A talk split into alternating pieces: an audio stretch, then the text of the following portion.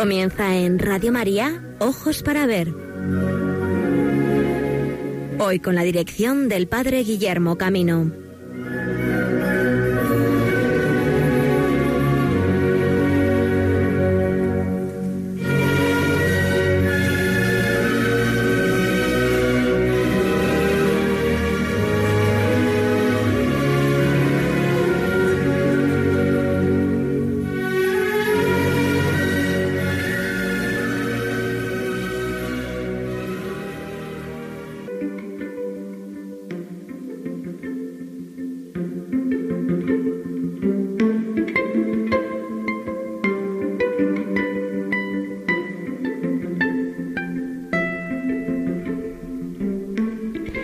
Buenos días amigos y amigas de Radio María, bienvenidos a esta nueva edición de Ojos para Ver en este 11 de diciembre del año 2018.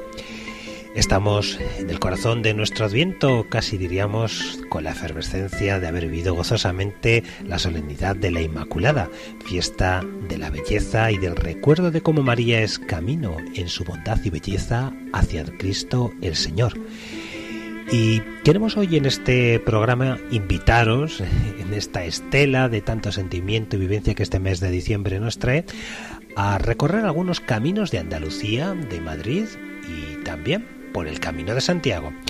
Nos vamos a trasladar a Sevilla porque, como sabéis, desde el pasado día 28 de noviembre eh, se dio inauguración a la exposición conmemorativa del cuarto centenario de Murillo, una ocasión ineludible para todos los amigos del arte cristiano que hasta el próximo día 17 de marzo nos depara en el Museo de Bellas Artes de esta ciudad.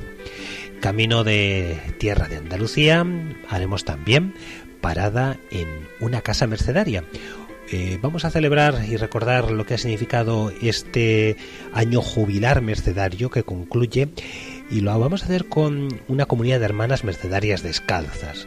Como sabéis, buena parte de las familias religiosas eh, tienen hoy continuidad la rama no reformada y la rama reformada. En este caso vamos a hablar con la comunidad de hermanas mercedarias para que ellos nos presenten también cuál fue el origen de su familia religiosa, alguno de los ciclos que iconográficamente conservan respecto a su santo fundador, San Pedro Nolasco, qué ha supuesto para ellas la vivencia de este año jubilar y cuáles son algunos de los elementos patrimoniales más destacados de su casa.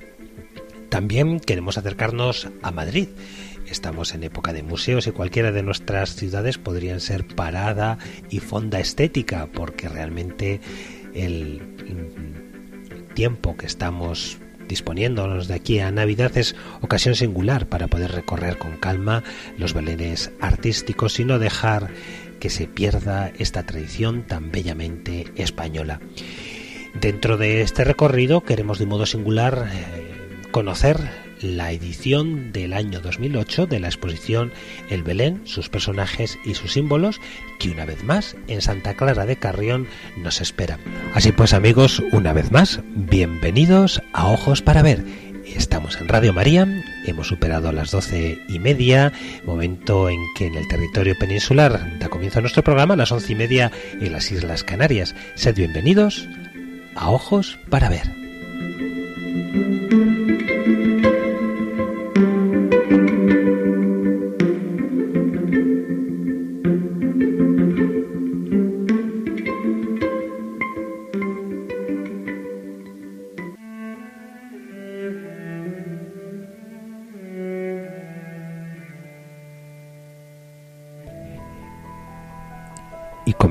Nuestro programa en este 11 de diciembre en que la Iglesia recuerda a la figura de San Damaso, a la dimensión apologética y pastoral que en otros programas de Radio María hoy se han ofrecido de la vida de este Papa nacido en, Galicia.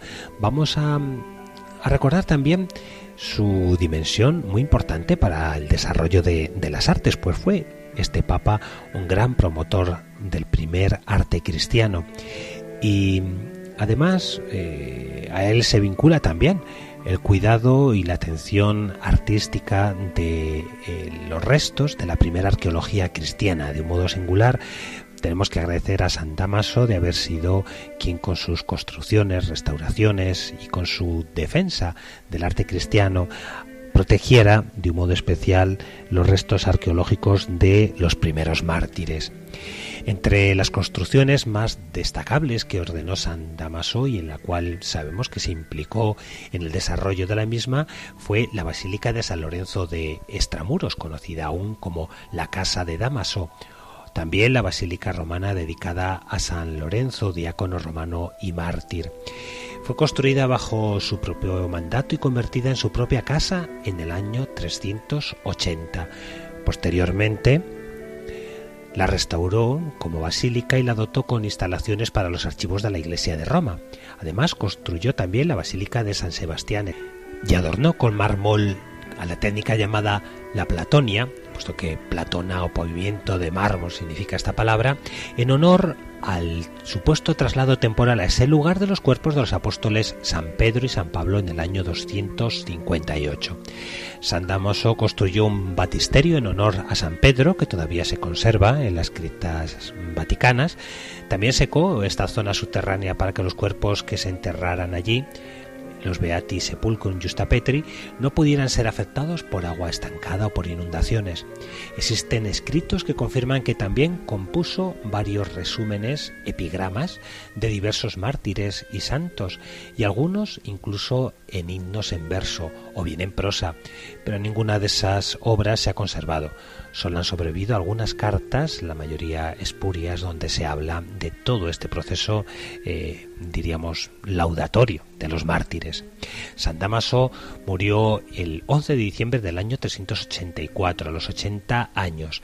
Tras un pontificado extenso de 18, según el Liber Pontificalis, fue enterrado junto con su madre y su hermana en una de las catacumbas de las iglesias que había hecho edificar entre los cementerios de Calisto y Domitila, en el camino de Ardea, hoy conocida como la vía Ardeatina o vía Argentina, en la tumba que él mismo se había preparado, alejada de las cenizas de los mártires donde después se construyó sobre su sepulcro la Basílica de San Damaso. Sin embargo, sus restos fueron trasladados a la iglesia de San Lorenzo antes de que ésta fuera destruida. Las ruinas de la Basílica de San Damaso fueron descubiertas en 1902 por Monseñor Wilper, quien encontró también el epitafio dejado por su madre. Gracias a ello se supo que su nombre era Lorenza, que había estado 60 años viuda y que murió a los 89 años tras haber conocido a sus bisnietos. En 1982, la Asociación Pro Catacumbas de San Damaso, encargada por la Santa Sede para la conservación y excavación de las mismas, recaudó fondos para sufragar los gastos de conservación y estudios de las catacumbas de San Damaso, para lo que solicitaron la emisión de unos sellos al gobierno español y al pontífice Pío XI. La autorización llegó mediante la orden del 13 del 7 de 1928 que estableció que sólo se venderían en Santiago de Compostela y en Toledo, por lo que se emitieron dos series de 16 valores cada una con las imágenes de Pío XI y de Alfonso XIII. Bueno, pues aquí hasta aquí este recuerdo cultural de la figura de San Damaso, que también nos enseña a abrir nuestros ojos a la tradición cristiana.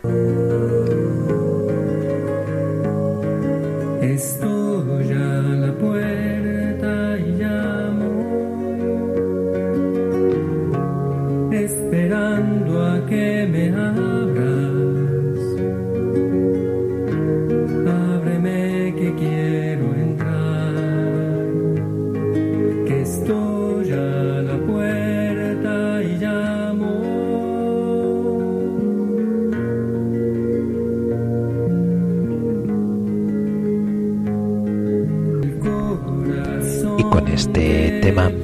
en el canto y la oración de, la iglesia en este adviento, haciendo nuestras las palabras del Señor, estoy a la puerta y llamo, vamos a trasladarnos hasta la ciudad de Sevilla. A las puertas de su Museo de Bellas Artes os aseguro que merece la pena hacer, se anunciaba grandes cosas, pero bueno, creo que mm, por lo menos no es para tanto, ¿eh? o por lo menos el pasado fin de semana, Puente de la Inmaculada, para conocer la hermosísima, singular y creo que irrepetible exposición sobre Bartolomé Esteban Murillo, el gran regalo de su cuarto centenario. Y es que el Museo de Bellas Artes de Sevilla nos revela a Murillo como el pintor integral, en la que sin duda puede calificarse como la más grandiosa de las exposiciones antológicas de este maestro. Uno de los objetivos desde el punto de vista científico del año Murillo que ha conmemorado el cuarto centenario de su nacimiento era dejar atrás el tópico de ese pintor edulcorado, ¿eh? Tan solo de algunos temas concretos del registro cristiano, para mostrarlo como uno de los grandes maestros de la pintura. Y singularmente tengo que decir que no creo que una cosa esté reñida con la otra, ¿no? No podemos conocer a un maestro solo por una parte de su producción, por muy extensa que sea esta, pero no podemos dejar de entender que ese grueso de su producción marca una genialidad que le hace único en ese tema y en otros, ¿verdad?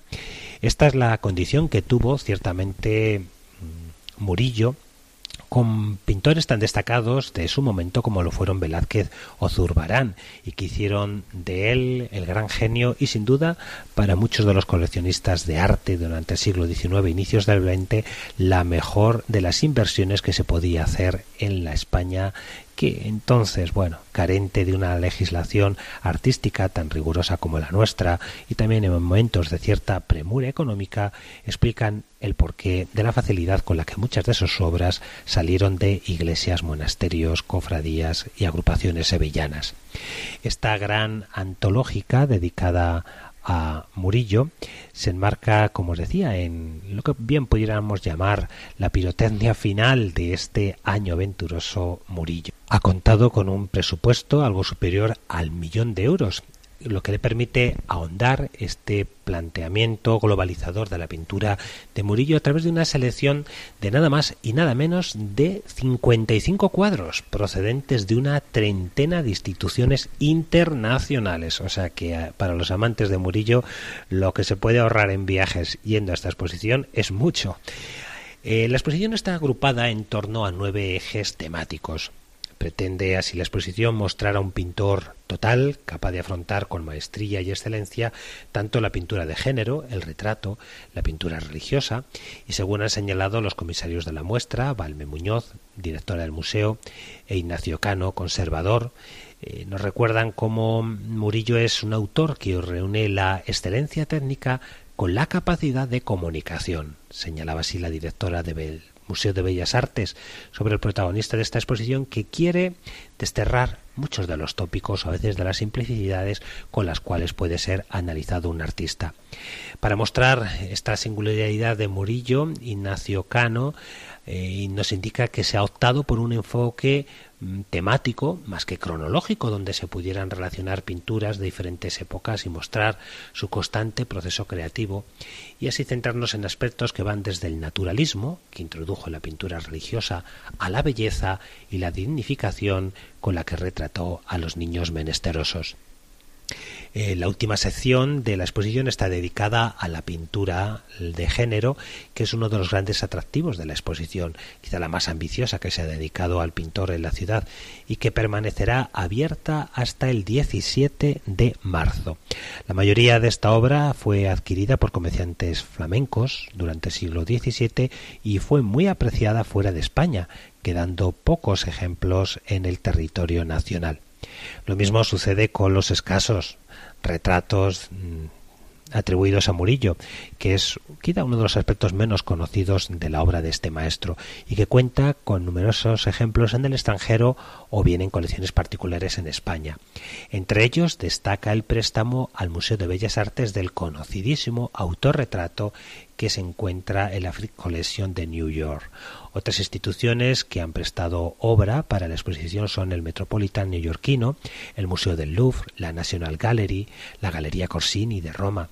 En total han sido 50 préstamos de instituciones y colecciones privadas e internacionales, la mayor parte europeas y españolas, así como instituciones tan relevantes de nuestro territorio como es el Museo del Prado o la Real Academia de Bellas Artes de San Fernando. Junto a ellas destacan también la presencia de nueve cuadros de museos americanos y cinco obras de pinacotecas sevillanas. Todo ello configura una de las exposiciones más ambiciosas, tanto por el número de préstamos como por su arco temático que se han organizado en toda España desde que se realizó el Museo del Prado, en la que se realizó en el Museo del Prado con un centenar de obras en 1982.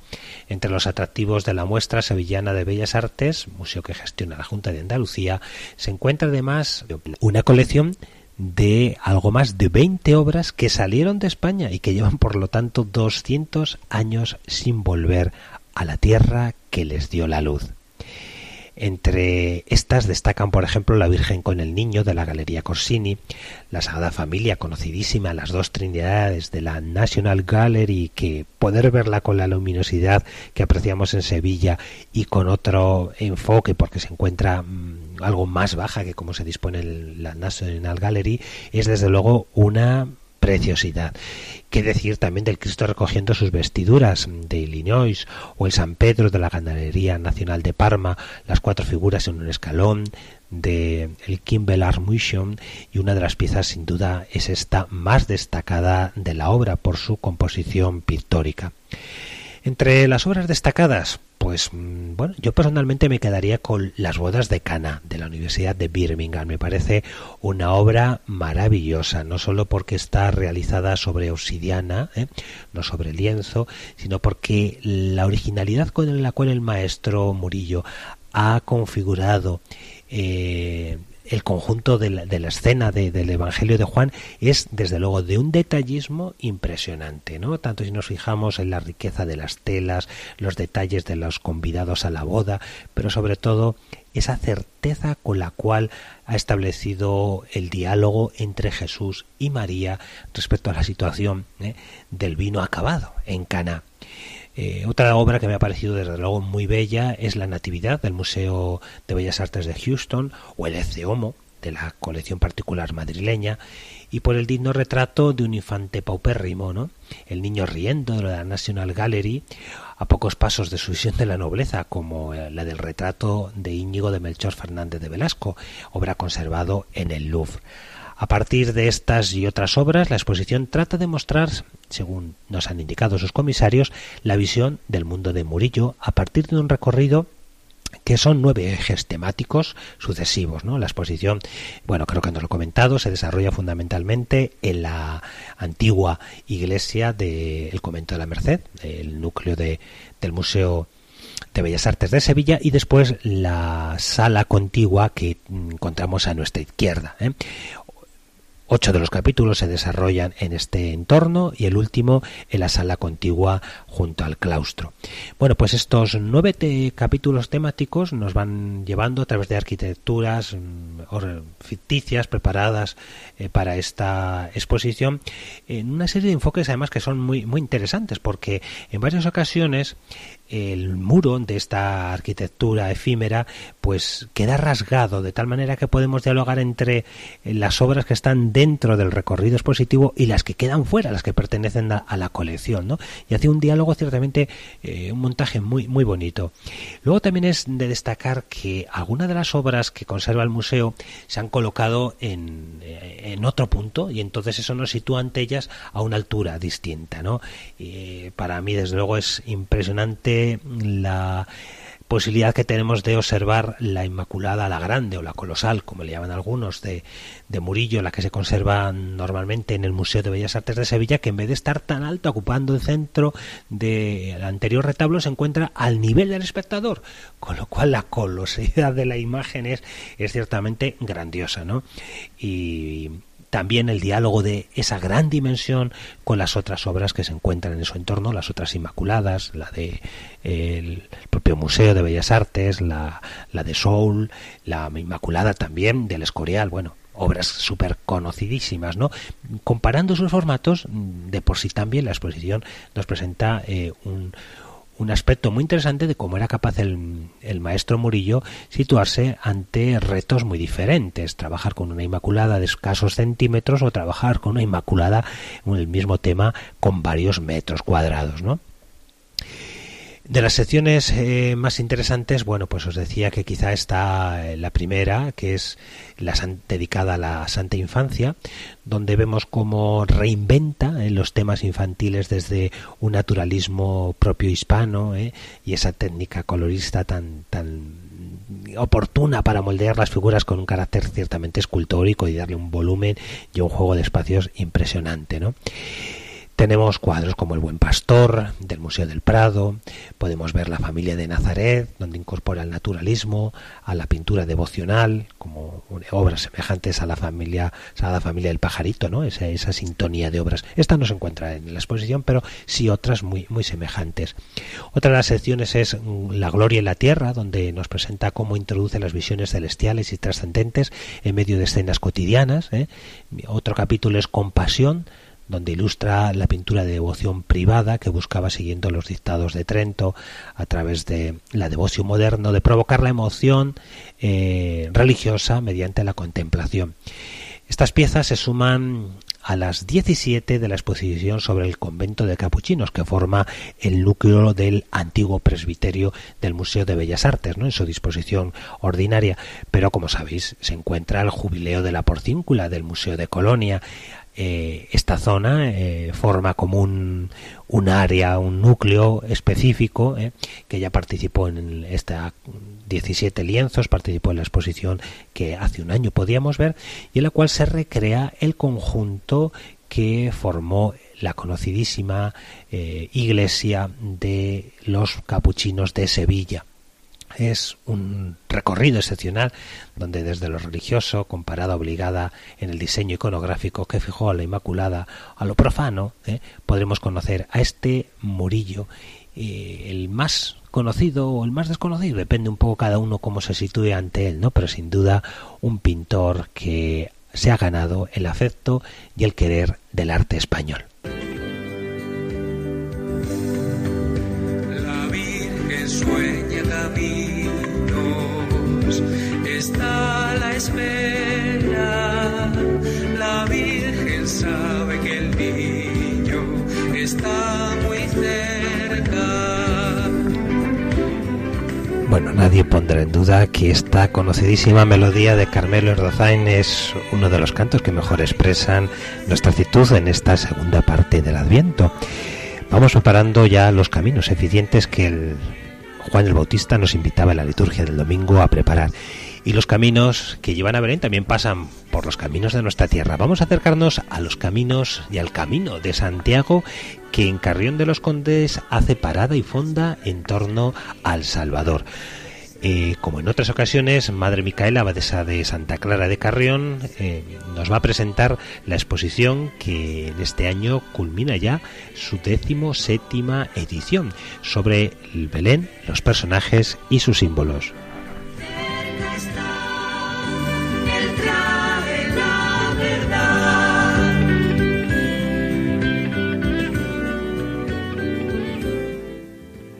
Buenos días, Madre Micaela, y feliz Adviento. En esta espera ya que estamos mm, empezando a culminar el Adviento, en cambio ya hay gente que habéis preparado el Belén, ¿no? El camino de Belén de Santiago ya alcanzado. El camino de Belén ya está preparado. Gracias a Dios estamos con mucha ilusión en este tiempo de Adviento, pero de esperanza como es en sí, y ya tenemos abierta la, exposición de, de los Belenes que ya llegamos a la cantidad nada despreciable de 1.700, me parece que son sesenta y tantos. Bueno, felicidades. Sí, eh, este año tenemos alguna novedad. Bueno, hay un, un Belén. El año pasado teníamos uno que estaba hecho en una pipa de girasol, pero este año es todo el Belén con pipas de girasol. Entonces, la Virgen es una pipa de girasol pintada, San José también, el niño, la lavandera, eh, una, una palmera, eh, las, las hojitas, pues es la, la cáscara de la pipa, mm, muy bonito. No puedo decir el autor, sé que es de Aranda de Duero, en Burgos, porque no nos quiso decir el señor el, eh, su nombre. Como anónimo nos lo regaló y ahí lo tenemos en la exposición hay, hay una barca, porque hay un mar, y está el, pescador, también es una pipa, la barca también es la cáscara de la pipa. Es decir, es un, Belén francamente curioso y bonito. Pues son muchas.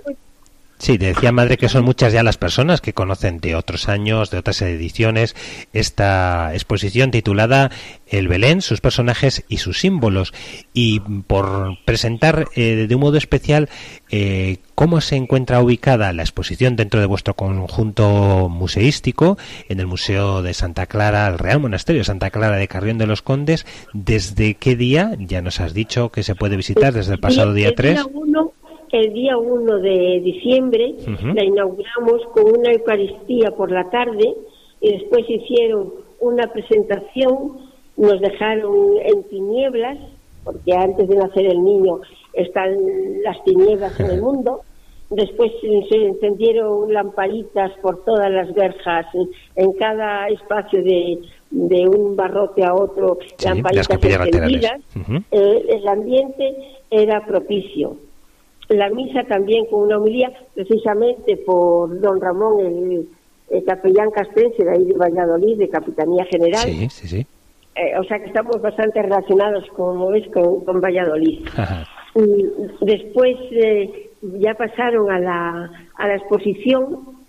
Nosotros otros años desde la puerta estamos un poco presentes, este año no. Eh, dejamos a la gente a su aire. Nosotros nos quedamos en el coro rezando y así las cosas van a fructificar más porque, eh, es necesario también rezar. Muy bien, la dimensión contemplativa en esta Navidad, claro que sí. Y Sor, ¿en qué días se podría visitar la, exposición? Eh, todos los días hasta el 3 de febrero, día de la purificación.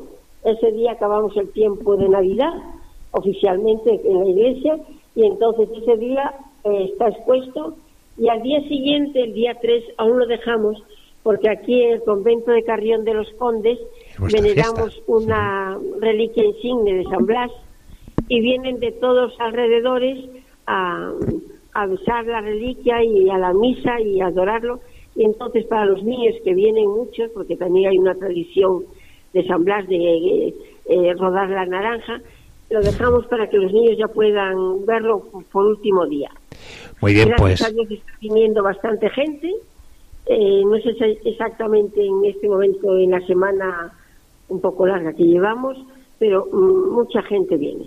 Pues decía Sor que sobre todo. contentos porque eh, se, se, ve que la devoción a la Navidad, y esto es lo principal, la, la, tenemos latente y no va a ser solo ir a Aplica o a Carrefour con las luces y, y, las cosas que hay por ahí y solo que sea cosas del estómago. Hay que darle algo al espíritu. Perfecto, así que muchísimas felicidades por esta nueva iniciativa, también por todo el material que tenéis publicado, que sepan eh, algunos de nuestros seguidores que tenéis también un Facebook, ¿verdad? Hace una pieza de, de Irlanda, tenemos más de, de México, eh, de Santiago de Atilán en Guatemala, vamos, hay piezas mm, de, otros países que, es importante eh, porque se ve cómo la Navidad se celebra en todos los países. Tenemos una que, aunque es de Madrid China, es, es curiosa porque tiene el Vaticano y el Papa eh, Francisco con, con el niño Jesús. bueno, el niño Jesús está con la Virgen, pero bien. Estamos contentas porque tenemos de todos los sitios. Tenemos de Indonesia, de Vietnam, de Israel. Que, que la, la colección va aumentando. Va creciendo. Va creciendo y con distintos países representados. Pues perfecto. Muchísimas felicidades, María Micaela y vuestra comunidad que nos prestáis este servicio de mostrar esa dimensión universal del nacimiento del Salvador de todos los hombres. Feliz Navidad.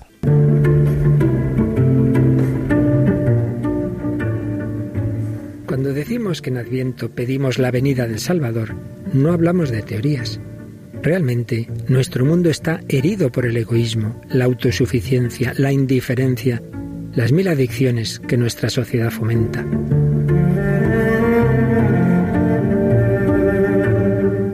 Por ello, Jesucristo quiere nacer de nuevo en nuestro corazón para liberarlo y hacerlo capaz de amar. Radio María quisiera ser instrumento de la Virgen para invitar a todos los hombres a prepararse al nacimiento de su Hijo, el Salvador que necesitamos. Para ello, precisamos de tu ayuda, tu oración, compromiso voluntario y donativo. Puedes informarte de cómo colaborar llamando al 91 822 8010 o entrando en nuestra página web radiomaria.es. Radio María la fuerza de la esperanza. María y Nolasco, seremos evangelio, camino y verdad, redentores de nuevos cautivos, nuevos cauces para liberar. Y estos compases iniciales del himno oficial del Julio Mercedario nos recuerda también este acontecimiento fundamental que ha vivido la Iglesia y la Orden de la Merced. Nos vamos a acercar hasta el convento de San Andrés, uno de los monasterios descalzos de esta orden y acogidos por la Madre Sor Isabel, comendadora de esta comunidad y la comunidad que nos acompaña, nos van a presentar su patrimonio, su rico patrimonio y también el cómo han vivido toda la orden, de un modo especial esta comunidad, el año jubilar que ahora concluye.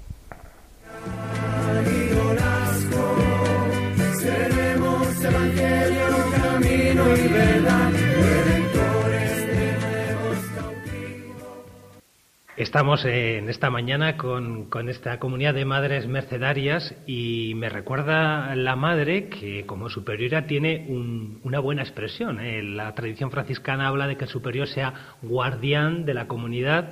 Ella, eh, su misión es de ser comendadora. ¿Y eso qué significa, Madre Isabel? Pues yo siempre lo entiendo porque se consideraba como una encomienda, ¿no? Cada casa o cada comunidad mercedaria, desde el principio, las primeras comunidades mercedarias, frailes, los frailes son comendadores y las superiores de las casas femeninas comendadoras. Entonces somos como, eh, se nos ha encomendado, ¿no? Se nos encomienda una misión. Aparte de eso, pues te trae como reminiscencias de aquello de las órdenes militares, un poquito, ¿no? También son comendadores, pero el sentido ahora ya ha evolucionado y es diferente. De todas maneras, este título o este modo de nombrarnos no es muy corriente. Solo en la Orden de la Merced, aparte existen órdenes en que son comendadoras del Espíritu Santo, esto yo ya no sé explicarlo, pero hay órdenes que también se llaman así, comendadoras. Pues con este servicio tan y esta encomienda que la Iglesia particular y que en esta familia religiosa habéis vivido con intensidad. El año jubilar, vamos, creo que de hecho acaba de llegar una hermana que ha estado estos días en Roma celebrando el final de este jubileo. ¿Cómo ha sido toda la preparación del jubileo y algún recuerdo que os deja este año de gozo para la familia mercedaria? Bueno, motivos de gozo tenemos muchos porque han sido tres años de preparación al año jubilar, tres años como prejubilares, ¿no? En el, el, primero se dedicó a San Pedro Nolasco, el segundo a Nuestra Santísima Madre de la Merced y el tercero a Cristo Redentor. Esos han sido los años de preparación. Ya el año jubilar, plenamente, pues mira, aquí lo estamos intentando vivir lo mejor que, el Señor nos va inspirando, ¿no? Ayudando con su gracia. Se fue la apertura el 17 de enero pasado y la clausura será en nuestra casa concretamente el día 13 porque viene el arzobispo y es el día que él puede. El día 13 de enero próximo, pues se clausura el año jubilar y ha sido una experiencia hermosísima, ciertamente ha sido muy hermoso. Nos va a dejar pues muchos, muchos recuerdos.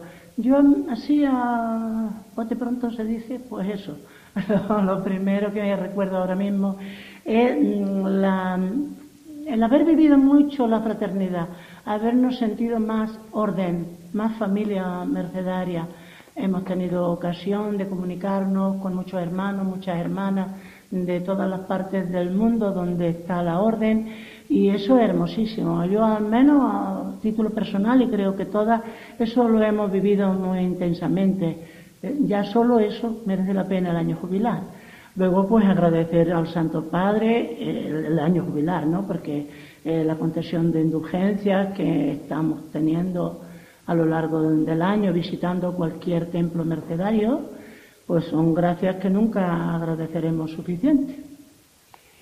Y para las personas que quizá no conozcan tan de cerca el carisma mercedario y la dimensión contemplativa dentro de, esta familia religiosa, ¿nos podrías contar eh, por qué surge eh, la dimensión contemplativa dentro de la orden y, en concreto, vuestra renovación eh, como mercedarias descalzas y la fundación de este monasterio?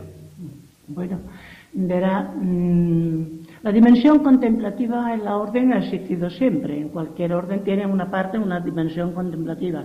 Ahora ya el que existieran monjas que viven concretamente este modo de vida en clausura, pues eso ya ha sido de un tiempo a esta parte, ya son siglos también, desde que existimos como mercedarias descalzas. La primera monja mercedaria fue Santa María de Cervellón, pero en aquella época, en 1235 por ahí, pues no se, no se imaginaba la vida tal como la hemos conocido siglos después.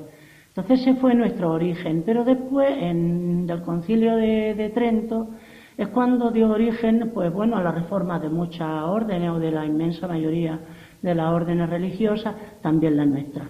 Ahí nace la descalcé, a los cuatro siglos exactos de la existencia, de la fundación de la orden, nace la descalcé, la lleva a cabo el venerable reformador, Fray Juan Bautista del Santísimo Sacramento, y bueno, ellos viven una vida pues mucho más austera, fue como volver a los orígenes, lo que sería ahora también, después del Vaticano II, pues fue entonces cuando Trento.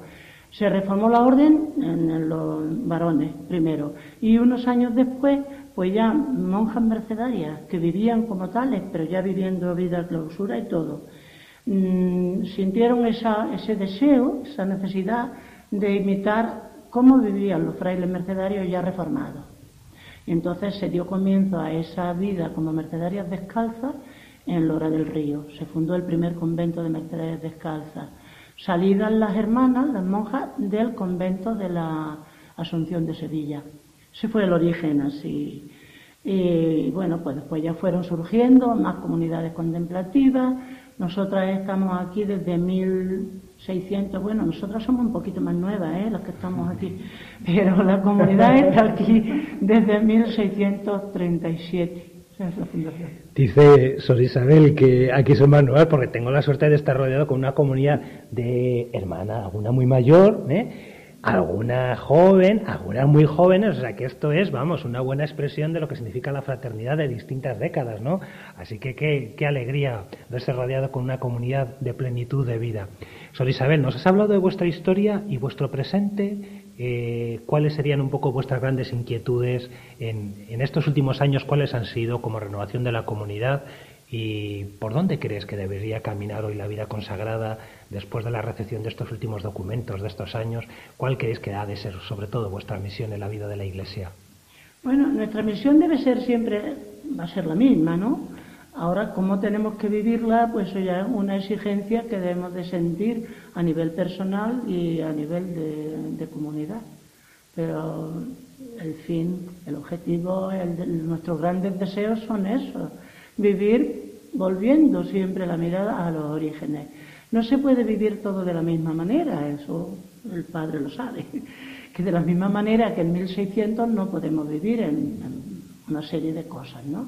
Pero el interior, la intensidad de nuestra vida contemplativa, de nuestra vida de oración, de nuestra incluso, bueno, pues participar desde nuestra clausura de todo lo que es la vida de la iglesia, más, mm, de una manera más, mm, no, se me viene la palabra, luego la pongo o la pones, mm, con la iglesia local, ¿no? Viviendo la, la experiencia, la vida de las parroquias, de los grupos, de la gente sencilla del pueblo, pues que algunas veces pues viene a visitarnos, en el torno la hermana tornera tiene experiencias de gente que viene y no vienen con esa intención, pero luego una vez que están hablando con la hermana, le cuentan sus cosas, sus dificultades, todo eso luego ella lo pasa a la comunidad, lo vivimos, conocemos a la gente, procuramos estar cercanas, pues no sé, todo eso, la vida es la misma de siempre, mm, los fundadores quisieron para nosotros este modo de vida en clausura, ¿para qué? Pues para favorecer nuestra vida de oración. La clausura no tiene otro objeto. Nosotras no estamos aisladas, ni separadas, ni nos escondemos, ni nada de eso. La clausura es para, para favorecer ese, esta vida de oración que debe ser la nuestra como monjas contemplativas. Como mercedarias tiene un aspecto nuestra vida. Como mercedarias vamos a ser igual que todo el resto de la orden. Y luego como contemplativas, mercedarias contemplativas. Son cosas que se complementan y que se pueden vivir muy bien. Bueno, junto a este mensaje tan positivo de lo que significa vuestro modo de vivir y lo que da calor a este hogar, pues también tenemos la suerte de, desde este programa Ojos para Ver, manifestar la belleza de tantas cosas, ¿verdad?, que forman parte de, de la dimensión de nuestra vida. Es la espiritualidad y luego también es la suerte de un patrimonio que hemos recibido, ¿no? Y ahí quería preguntaros, bueno, pues, ¿cuál es el cuidado que habéis tenido en estos últimos años respecto a todo el legado que recibisteis de vuestras hermanas mayores? Eh, tanto la custodia del edificio, eh, su patrimonio material, lienzos, eh, esculturas y tantas cosas hermosas que han configurado algunas exposiciones conmemorativas de vuestra casa y también la participación de vuestras obras en otras exposiciones. ¿Qué podemos conocer de, vuestro legado? Bueno, de nuestro legado hemos dado oportunidades para que se conozca con alguna exposición en, en, en el 12, en el año 12 se hizo una exposición en la iglesia. Ahí, claro, nuestra iglesia es pequeña, no cabe todo. Tampoco tenemos un patrimonio en cuanto a cantidad, número de obras, pues no es tan grande, pero buenas sí son. Todo el que lo va conociendo, pues cada vez está más enamorado de nuestro patrimonio bonito. ¿Qué hemos hecho? Pues hemos hecho lo que hemos podido. Ya digo, darlo a conocer, sí, en la medida de nuestras posibilidades, como estamos, vivimos en clausura, pues la mayor parte del patrimonio está en clausura, porque nosotras no tenemos museo. Se podría, pero de momento pues no, no va a ser así. Entonces, en la iglesia se pueden ver algunas cosas importantes, pero lo verdaderamente importante está dentro, está en clausura. Pues bueno, algunas obras de Murillo, otras de Luis de Morales, otras de la escuela de Murillo, algunos lienzos también muy, muy hermosos un, un, marfil precioso, de cuyo autor no se sabe nada, pero es una maravilla, no sé, pues muchas cosas. Pero el que venga a visitar, pues no puede ver más que la iglesia y el coro, el coro de las hermanas, que está en, da al presbiterio, está separado como es costumbre por una reja, y se ve el coro, pero así tan muy próximo, próximo no se puede ver. Hay un presidio, una imagen de la Virgen que llamamos comendadora, es la que mejor le va el título, comendadora. Y preside el, coro, es una talla y está sentada, como en su sitial de comendadora, con su libro de rezos, breviario en la mano izquierda y la derecha en actitud de iniciar el rezo, ¿no? El Señor, ábreme los labios, que decimos cada mañana.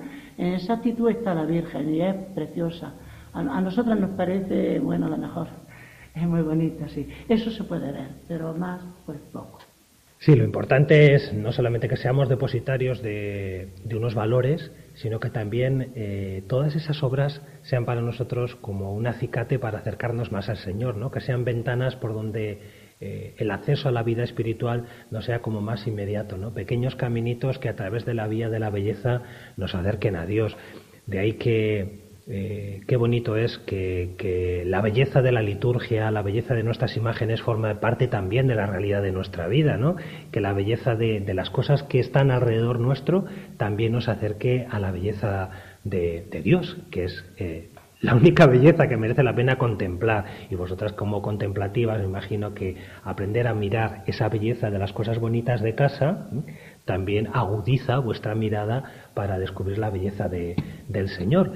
Eh, ¿Quisierais destacar a alguien, alguna imagen o alguna actitud de lo que tenéis en casa que, que, os resulte como un camino de oración muy fácil recorrer? Cuando uno dice, jo, pues yo cuando veo esta imagen, qué fácil me resulta orar, o cuando veo esta, esta obra, qué fácil me hace entrar en sintonía con el Evangelio. ¿Hay alguna cosa de casa que os gustase un poco especialmente? La Santísima Madre, la que tenemos en el coro, la que en la iglesia también, la que es la principal que que nos ayuda. La actitud orante de María, que no es poco, ¿no? Orar ante una, ante una imagen de María que es, como nos decía Sor Isabel, la que inicia la oración, María como camino de, oración. Qué bonito que en este Adviento, ¿verdad? Eh, la oración mesiánica sea entrar también en esa esperanza de María que va intuyendo el nacimiento del Hijo de Dios, ¿no? Que nos metamos en esa actitud de María, la mujer anunciada, para desear que venga pronto el Hijo de Dios. Dios mío, ven en mi auxilio, ¿no? Decíais que como invocación de esa actitud mariana que, si mal no recuerdo, representa esa visión ¿no? que tuvo San Pedro Nolasco. ¿Nos recuerda, Sor Isabel? Sí, sí. Bueno, lo puede recordar cualquiera, porque eso lo sabemos desde que llegamos a casa. es una tradición muy bonita y nos la explican pronto cuando llegamos. Sí. Pues fue una aparición de Nuestra Santísima Madre a San Pedro Nolasco así nos lo han contado y eh, como tradición, aunque fuera solo como leyenda, que para mí no lo es, pero te ayuda porque además expresa el amor de nuestro padre, San Pedro Nolasco, a ella, a, la que ella consideró fundadora y nosotros también, fundadora de, de la orden. Fue muy hermoso, el santo se quedó dormido, cuando despertó alarmado pensó estaba la comunidad en el coro rezando, fue rápido y no, se había dormido el llamador.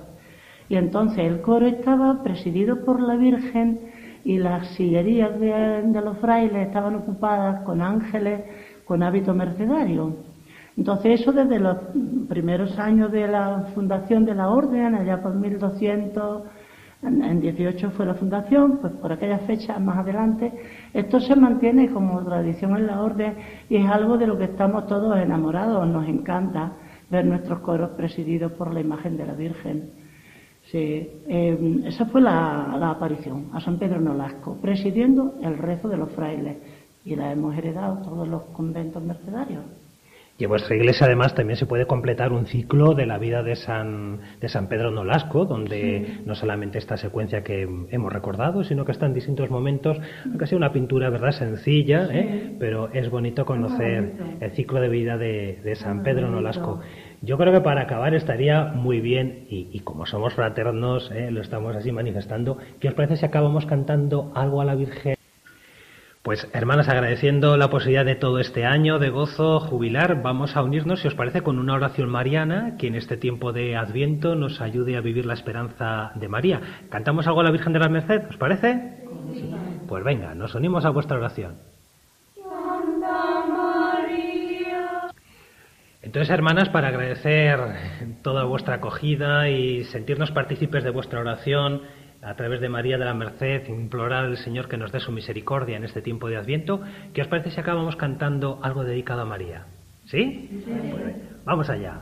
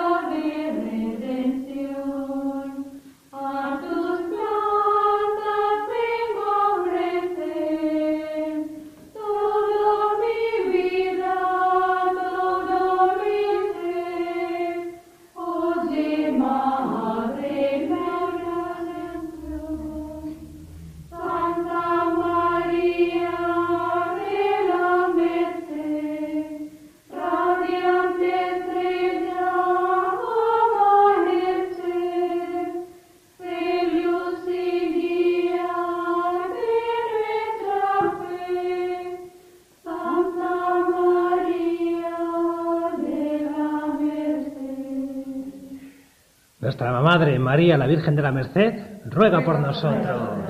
Muchas gracias, hermana. Y si queremos conocer la historia de esta comunidad que hoy nos ha recibido en este convento de San Andrés de la Merced Descalza de Marchena, pues está bien que repasemos porque la figura de esta casa podemos recordarla de tantas hermanas y hermanos y su suerte a lo largo de estos siglos honrando a la Virgen de la Merced. Las fundaciones conventuales han cumplido a lo largo de los siglos una evidente función social, cultural, religiosa, también liberadora. Aunque la voluntad individual de los fundadores, que siempre responde a la mentalidad concreta de una sociedad y a las condiciones ambientales favorables de una época, pueden añadir otras motivaciones. Así, en el contexto de una villa de señorío como era Marchena, en el siglo XVII, las fundaciones conventuales solían llevar una intencionalidad añadida, la de ser un elemento indicador del prestigio del propio patrono, lo que explicaría en parte la abundancia de conventos en ciudades ducales y la especial implicación de los señores en este tipo de fundaciones, aunque se trate de instituciones modestas. Durante el barroco y a pesar de las profundas crisis económicas y sociales, se multiplicaron este tipo de fundaciones y para que fueran posibles se debieron aunar varias voluntades. Unas veces Simples vecinos con disponibilidad económica suficiente eran los que tomaban la iniciativa y buscaban la protección señorial para asegurar la perdurabilidad de la fundación. En otros casos, puede ser que sea el miembro de la nobleza quien tomara la iniciativa, pero no disponía quizá del número suficiente para acometerla y entonces aprovechaba fundaciones y patronazgos preexistentes que habían debilitado su fidelidad a los principios de la fundación primitiva. De esta manera, en ocasiones, la acción de los señores se impone anulando incluso antiguas disposiciones testamentarias. Así actuaron los grandes linajes sevillanos en casi toda la región, incluso en la propia capital. Los Rivera, haciéndose con el patronazgo de la capilla mayor de la Cartuja de las Cuevas, o los Ponce, con el presbiterio del convento de San Agustín de la Puerta de Carmona. Y algo parecido ocurrió también en el caso del convento de San Andrés de Marchena. En origen, la iglesia de San Andrés fue ordenada a construir por el licenciado Gonzalo Jiménez de Benjumea, presbítero y maestro en teología. Tanto por su testamento, que alcanzó a ver Guerrero de Humada, como por la inscripción que se halla en su propia lápida sepulcral, dejó todos sus bienes para la estructura de la iglesia, que debía dedicarse al apóstol San Andrés. El templo primitivo se dedicó a esta advocación y sirvió de capilla funeraria al fundador y a su familia, dotándola con dos capellanías para aumento y propagación del culto divino y para que se hiciesen los sufragios correspondientes por su alma.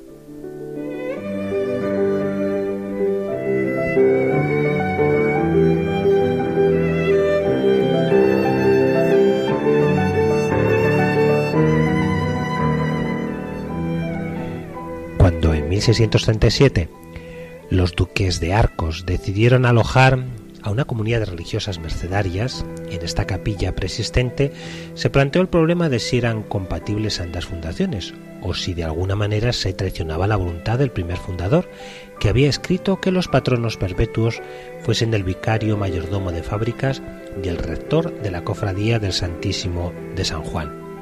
Don Rodrigo Ponce de León, cuarto duque de Arcos, obtuvo el consentimiento tanto de los patronos como del cardenal Borja, arzobispo de Sevilla, consiguiendo un breve de Urbano VIII que establecía las condiciones para que se pudiesen establecer las religiosas mercedarias. Así, Rodrigo Ponce de León y doña Ana de Aragón y Sandoval pudieron ver cumplidos sus deseos, aposentando a las primeras monjas que procedían del convento de Lora del Río, casa madre de la descalcez.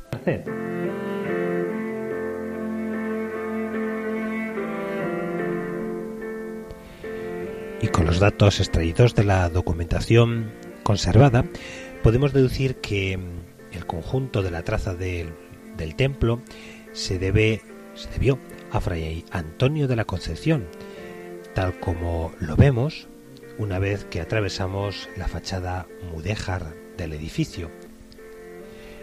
Si bien en la documentación aparecen datos sobre la capilla mayor, la sacristía, el coro bajo, el coro alto, ya que probablemente la intervención de este maestro se extendió también al cuerpo más importante de la construcción conventual, el que se prolonga a lo largo de la calle Compañía y se articula al exterior con sencillas pilastras. El espacio y la decoración interior del templo son muy sencillos y de contenida decoración clasicista se ajustaron a las dimensiones y posibilidades de un modesto convento de morcedarias descalzas, pero Fray Antonio de la Concepción supo darles una prestancia arquitectónica casi cortesana que no es habitual en Andalucía. Su labor en Sevilla debió ser escasa, y apenas tenemos noticias de su intervención en el aprecio de la portada del Palacio Arzobispal de Sevilla, en donde concurre nombrado por parte de la Iglesia y Alonso Moreno interviene como tasador por parte del arquitecto Lorenzo Hernández de la Iglesias en 1705. Es interesante resultar esta coincidencia en Sevilla de estos dos arquitectos, ya que se conocían por coincidir trabajando anteriormente en Marchena. A pesar de la modestia de las obras, la economía del convento quedó lastrada e hipotecada y en 1785 consta que el convento quedó en la mayor indigencia por el dispendio que supuso para la comunidad el sacar de cimientos la capilla mayor y las obras reseñadas. La obra vino a costar unos 110.000 reales y otros muchos miles, desde 1673 se dice, hasta 1720 que se le añadió la capilla mayor que no la tenía, con su media naranja y altares, con mucho primor y adorno. La modestia del templo y del convento debió extenderse también al hospicio que albergaba a los mercedarios descalzos que estaban al servicio de las monjas. Algunas de las más ancianas que lo habitan en la actualidad recuerdan todavía aquellas estancias en donde nos han testificado que incluso quedaban pinturas murales. La presencia de una pequeña comunidad masculina en esta obra social hospicio está documentada constantemente desde los tiempos de la fundación y su presidente firma en ocasiones algunos documentos importantes junto a la comendadora de la comunidad recibían limosnas para la redención de cautivos y auxiliaban espiritualmente a las madres de estos muchachos.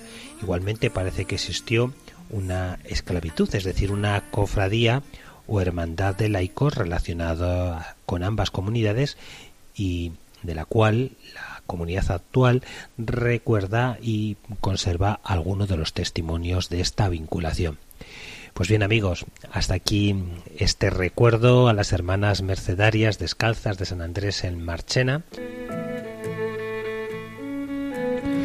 En ellas agradecemos a toda la Orden de la Merced y a la presencia actual de esta familia religiosa en nuestro territorio el haber vivido a lo largo de este año 2018 su año jubilar.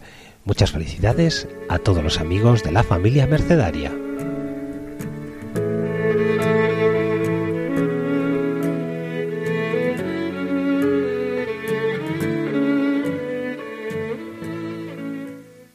concluimos nuestra edición de Ojos para Ver, deseando que todos vivamos un feliz Adviento. En Radio María es tu casa, prepara el hogar para la venida del Señor.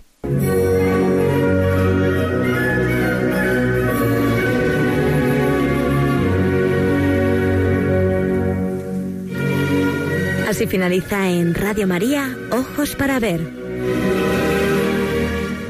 Hoy con la dirección del Padre Guillermo Camino.